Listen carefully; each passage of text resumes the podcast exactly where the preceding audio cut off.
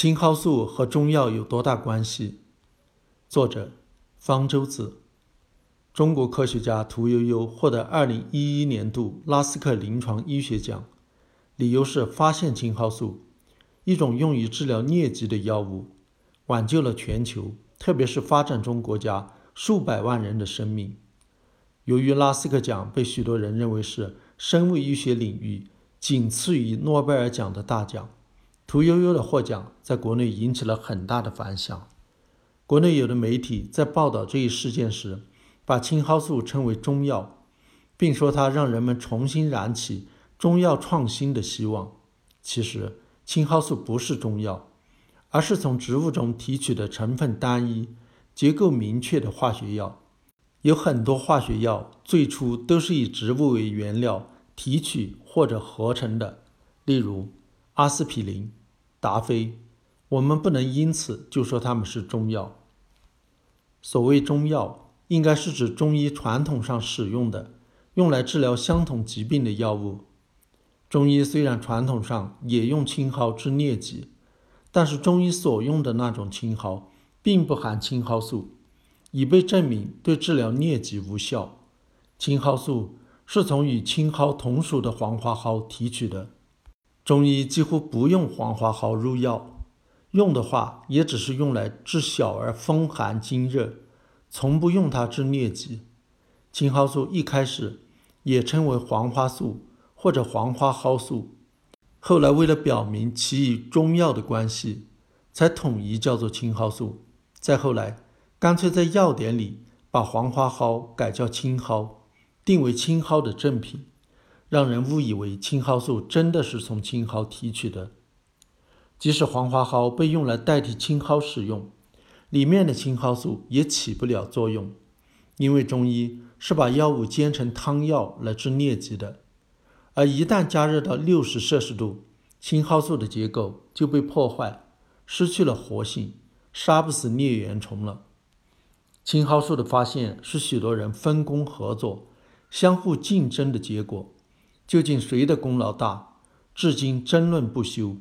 不过，大家都公认屠呦呦起到的关键作用，就是发现青蒿素受热就失去活性，想到了要用乙醚提取。屠呦呦称，她是在东晋葛洪《肘后备急方》一书中看到“青蒿一握，以水二升渍，搅取之，浸服之”的说法，才恍然大悟，不能加热青蒿。由于这个故事，人们会说青蒿素的发现至少受到了中医的启发，葛洪也因此成为东晋名医。其实，葛洪是个炼丹的术士，《肘后备急方》则是收集民间的偏方，并没有用到阴阳五行、辨证配伍，与中医中药没有关系。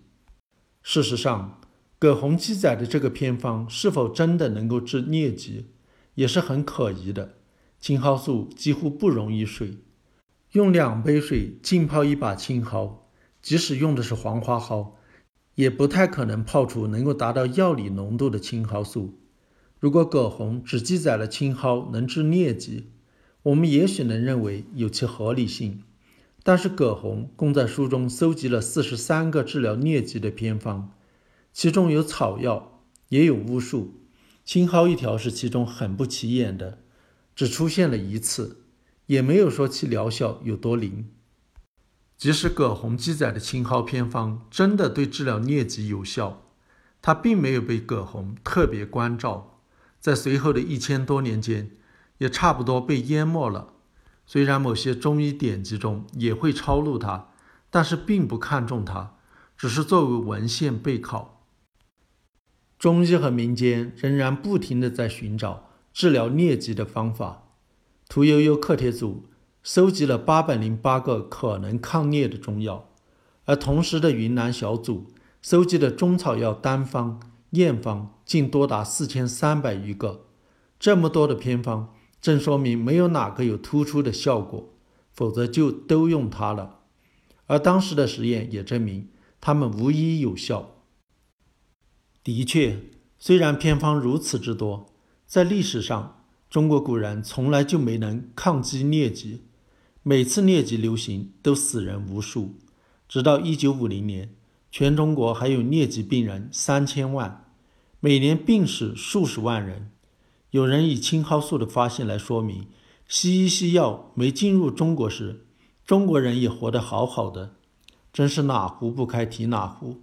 事实上，没有一种中药能够有效地治疗疟疾，这个事实很能证明这一点。一六九三年，康熙皇帝患疟疾，所有宫廷御医和民间中医都束手无策，最后是靠吃法国传教士提供的金鸡纳树皮粉末治好的。从金鸡纳提取的西药奎宁进入中国后，成了最受热捧的、最著名的药物之一。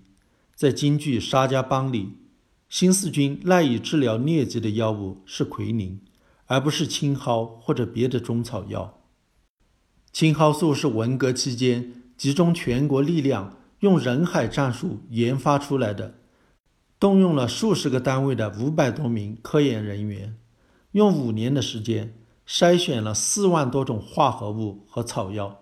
最后才发现了青蒿素，中医和中医典籍提供的众多药方没有派上用场，和拿着一本《中国植物志》一个一个往下筛选的效率差不多。有人从青蒿素的发现认识到，中药是尚未充分开发的宝库。中药中当然完全可能含有某些还未被挖掘出来的化学药，但是青蒿素的发现过程恰恰说明。想从中医典籍的记载中找到真正有用的药物极为困难。青蒿素发现之后的四十年间，虽然有无数的科研人员试图从草药中再创奇迹，却再也没能找到第二种能被国际公认的新药，也就并不奇怪了。